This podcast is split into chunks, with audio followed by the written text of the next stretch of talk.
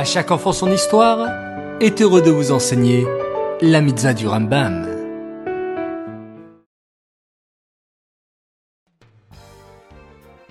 Bokertov les enfants, j'espère que vous allez bien et que vous êtes en pleine forme. Baruch Hashem. Aujourd'hui nous sommes le 26 Adar et nous avons une mitzvah du Rambam, la mitzvah positive numéro 238. Il s'agit du commandement qui nous a été ordonné en ce qui concerne la loi du puits.